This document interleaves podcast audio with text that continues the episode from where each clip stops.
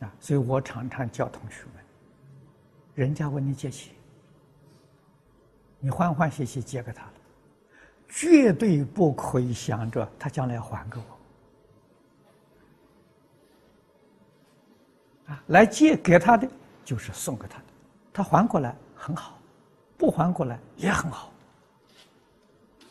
你就没烦恼啊，你这个朋友会交的很厚啊。你看看多少好朋友，为了这个借钱财到后面反目成仇的，啊，历史上有，我们现前环境上也看到不少。为什么会成这样子？就是借出去还想还还回来，这个错误决定是错误。连借都不求还，何况不是？不是要求果报，你的心就不清净了。不清净，果报小啊！啊，清净心什么都不求，果报大。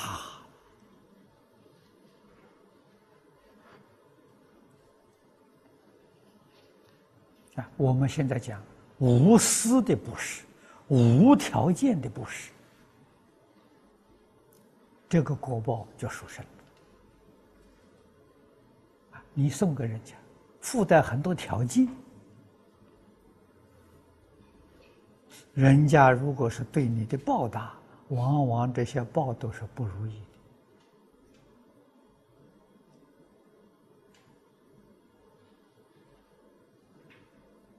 的。啊，现实上的例子，诸位如果细细反省一下，你就能够观察到。二次世界大战之后，啊，大战期间当中，大战之后，美国对全世界经济的援助，啊，有的是借，有的是赠予，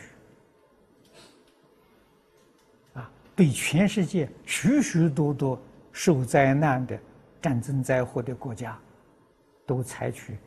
经济的援助啊，不是，但是都是附到很多很多的条件啊。结果所受赠的国家没有一个不讨厌美国人，没有一个不埋怨美国人，什么原因呢？求报啊。如果美国人要是念了《太上感应篇》。啊，要是懂得佛法，他今天的的确确是在全可以统治全世界，全世界的人对他没有不安感恩戴德的，没有不拥护的。啊，为什么呢？不是不求报吗？啊，这是什么？不是恩德了。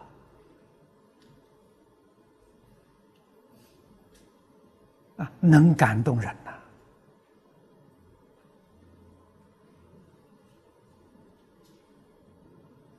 他不懂这个道理啊！你今天有困难，我以钱财帮助你，附带许许多多条件，你当然会接受。为什么呢？接受解决现前的困难，心里不服啊！人同此心，心同此理呀。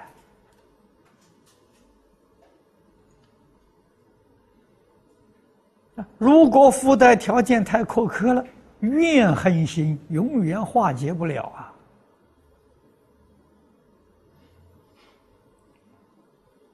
这个是没有智慧，没有得圣贤读圣贤书啊，不懂这些大道理。